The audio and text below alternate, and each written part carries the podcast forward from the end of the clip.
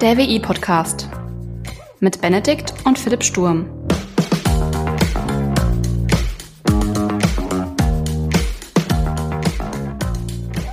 Hallo und herzlich willkommen zu einer neuen Folge vom WI-Briefing.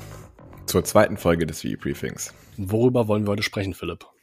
Wir möchten in der zweiten Folge des WI-Briefings über Jobs, Gehälter und Perspektiven aus der Wirtschaftsinformatik sprechen. Richtig. Richtig. Und da habe ich mir ein bisschen Gedanken gemacht und habe mal so überlegt, was sind eigentlich geile, äh, geile Möglichkeiten, die äh, ich vielleicht auch schon in meinem Studium so ein bisschen kennengelernt habe.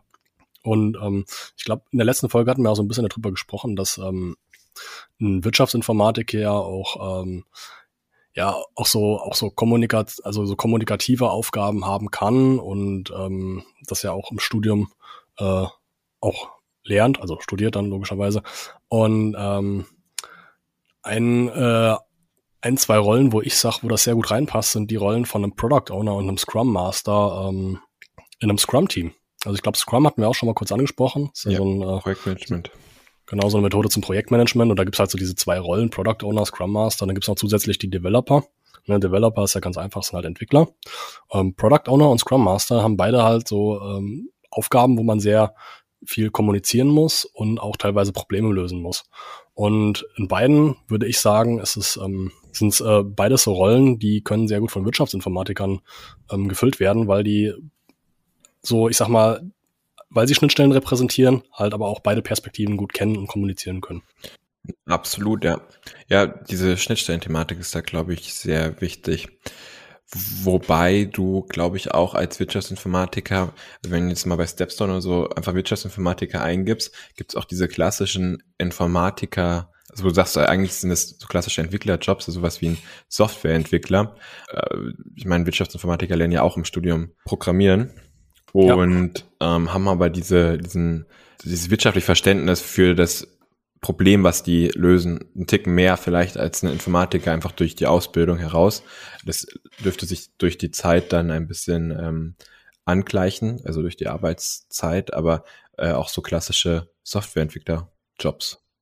Ja, das ist tatsächlich so ein großer Schwerpunkt, wo, worin sich ein Softwareentwickler von einem klassischen Programmierer unterscheidet. Das sind halt so diese, diese, diese wirtschaftlichen Aspekte, ne? die halt ein Softwareentwickler halt noch mit berücksichtigt und ein Programmierer also böse gesagt, jetzt halt einfach nicht. Ne? Und ja. da ist halt einfach ein Wirtschaftsinformatiker, der hat halt einfach diesen, diesen stärkeren Wirtschaftsbackground und ist halt einfach besser oder ist halt sehr gut für diese, diese Rolle halt geeignet. Ne? Ja, also vielleicht wichtig an der Stelle zu sagen ist noch, wir reden jetzt über den Berufseinstieg. Ne? Im Laufe des Berufslebens ähm, vermischt sich das dann mehr und äh, gleicht sich auch immer mehr an. Also wenn du in der gleichen Abteilung arbeitest, spielt es am Ende des Tages kaum noch eine Rolle, welche, also über die zunehmende Zeit, äh, was du mal studiert hast, weil einfach ja. das, das Aufgabenprofil, ähm, was von dir gefordert wird, einfach eine Angleichung annimmt. Aber ja. du hast für den Einstieg halt äh, andere, andere Voraussetzungen. Ja, und was wären noch so äh, Bereiche, wo du sagst, das ist ein guter Einstieg für Wirtschaftsinformatiker? Um, ähm, relativ viel in der Beratung, hätte ich jetzt gesagt, also IT-Beratung. Und da halt äh, so diese Software-Einführung, äh, Prozessmanagement, ähm, Themen Datenbankeinführung, ähm, so Sachen, äh, wo, wo relativ oft Wirtschaftsinformatiker gesucht und eingestellt werden. Aber dann lass doch mal zu den interessanten äh, oder noch interessanteren Themen ähm, gehen. Und zwar dem, was ein Wirtschaftsinformatiker verdient. Ja, ist tatsächlich ein sehr spannendes Thema, weil ja auch Informatik oder auch Wirtschaftsinformatik also die Bereiche sind, die, ähm, naja, also man, man weiß es ja mittlerweile, äh, einfach gute, gute Gehälter äh, schon relativ früh äh, in der Karriere äh, versprechen. Ja, wobei da gilt es, äh, wie so oft äh, im Leben, äh, zu sagen, es kommt drauf an.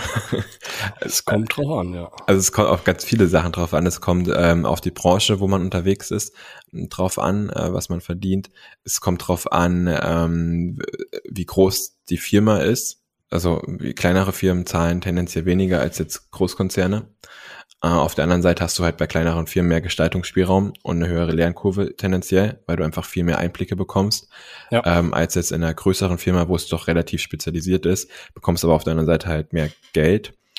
Ähm, dann kommt es auch auf den Fachbereich drauf an. Äh, bist du jetzt eher, keine Ahnung, vertrieblich orientiert, also in der Beratung oder sowas, wirst du tendenziell ein bisschen mehr ähm, äh, verdienen als jetzt, keine Ahnung, in der in, in Backoffice-Themen, ähm, weil du halt nicht direkt am Umsatz äh, beteiligt bist oder ja. nicht direkt drauf einzahlst. Aber äh, wir wollten ja über Gehälter sprechen, ne? Jetzt ja, haben wir let's talk numbers. Let's talk numbers. Ähm, wenn man Studyfix beispielsweise glauben kann, ähm, ist ein Einstiegsgehalt nach einem Bachelor um die 40.400 Euro realistisch. Ähm, wir sprechen dann von Bruttogehältern, oder? Wir reden ja immer von Bruttogehältern, weil das Netto ist ja abhängig von ein paar anderen. Ja, ich muss, was wir nochmal erwähnt haben, weil äh, für mich die interessanteren Zahlen sind immer die Nettozahlen, aber muss ich dann halt für mich ausrechnen. Ne? Ja. Ähm, genau, nee, aber so im Durchschnitt kann man so sagen, so um die 55, 56.000 Euro ähm, Durchschnittsgehalt ähm, über die Zeit. Wie gesagt, es kommt auf mehrere Faktoren drauf an. Das Thema Berufserfahrung, wie gut ist dein Abschluss? Habe ich einen sehr guten Abschluss? Habe ich einen eher mittelmäßig oder schlechteren Abschluss gemacht? In welcher Branche bin ich unterwegs? Wie groß ist das Unternehmen? Und ähm, leider auch noch irgendwie das Bundesland spielt da auch noch eine äh, Rolle. Hm, also so zwei oder drei Faktoren, auf die ich ganz gerne nochmal eingehen würde, die da tatsächlich auch noch mit einer Rolle spielen könnten, die sich ein bisschen von dem unterscheiden, was ähm, du halt so explizit angesprochen hast. Ähm, Noten, ja, können eine Rolle spielen, aber tatsächlich ähm, Erfahrung äh, kann das Ganze wieder, äh, ich sag mal, in die andere Richtung kippen. Also wenn du beispielsweise schlechte Noten hast, aber hast in einem äh, Bereich einfach sehr viel Erfahrung, dann kann das halt auch einfach, ich sag mal, wieder sehr, sehr begünstigend wirken, um halt einen gut bezahlten Job in dem Bereich halt zu bekommen. Die Frage ist halt, wo bekommst du die Erfahrung her? Ja, ja, ja, genau. Wo bekommt man die her? Also da wäre auch wieder so, wie du eben schon sagtest, ne, die Möglichkeit eher in einem kleineren Unternehmen ähm, äh, irgendwie Erfahrung zu sammeln, was äh, ich sag mal jetzt äh, nicht so viel Gehalt zahlen kann, dementsprechend ähm, dementsprechend jetzt nicht so äh, die die äh, nicht so kon konkurrenzfähig ist wie beispielsweise große Unternehmen, wenn es halt darum geht, neue Mitarbeiter halt anzuwerben. Aber das wäre so eine Möglichkeit oder halt auch über ähm, Projekte und Praktika da Erfahrung zu sammeln, weil das ist auch ein nicht zu unterschätzender Faktor. Absolut, ja. Das ist allgemein, also und das ist ja das Schöne, da hatten wir ja in der ähm, Informa äh, in der anderen Folge, glaube ich, auch schon mal drüber gesprochen, dass man halt so Studentenprojekte sehr gut und gerne, ja. vor allem im aus Bereich der Informatik machen kann, äh, mit dem man sich dann auch schon als Referenz bewerben kann und äh, so mit seinen, seinen persönlichen Wert, seinen Mitarbeiterwert, äh, der sich ja dann maßgeblich auch im Gehalt widerspiegelt, äh, nochmal steigern kann. Wenn äh, äh, ein Tipp für, ähm, für die Gehaltsverhandlung ist die Plattform gehalt.de. Da kann man so ein bisschen nach ähm, eben diese Faktoren, die ich eben genannt hatte, ähm, ein bisschen sichtbarer oder transparenter machen und bekommt dann so Gehaltsklassen.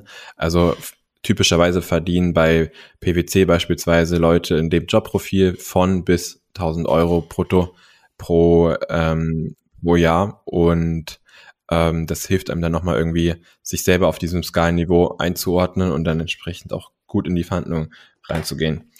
Ähm, tendenziell würde ich sagen, schon auch eher selbstbewusst in die Gehaltsverhandlung reingehen und sich da jetzt nicht irgendwie schlecht machen, ähm, sondern sehr, ja, da gibt's ja. äh, sehr, sehr interessante Phänomene, die vor allem bei Informatikern ähm, greifen.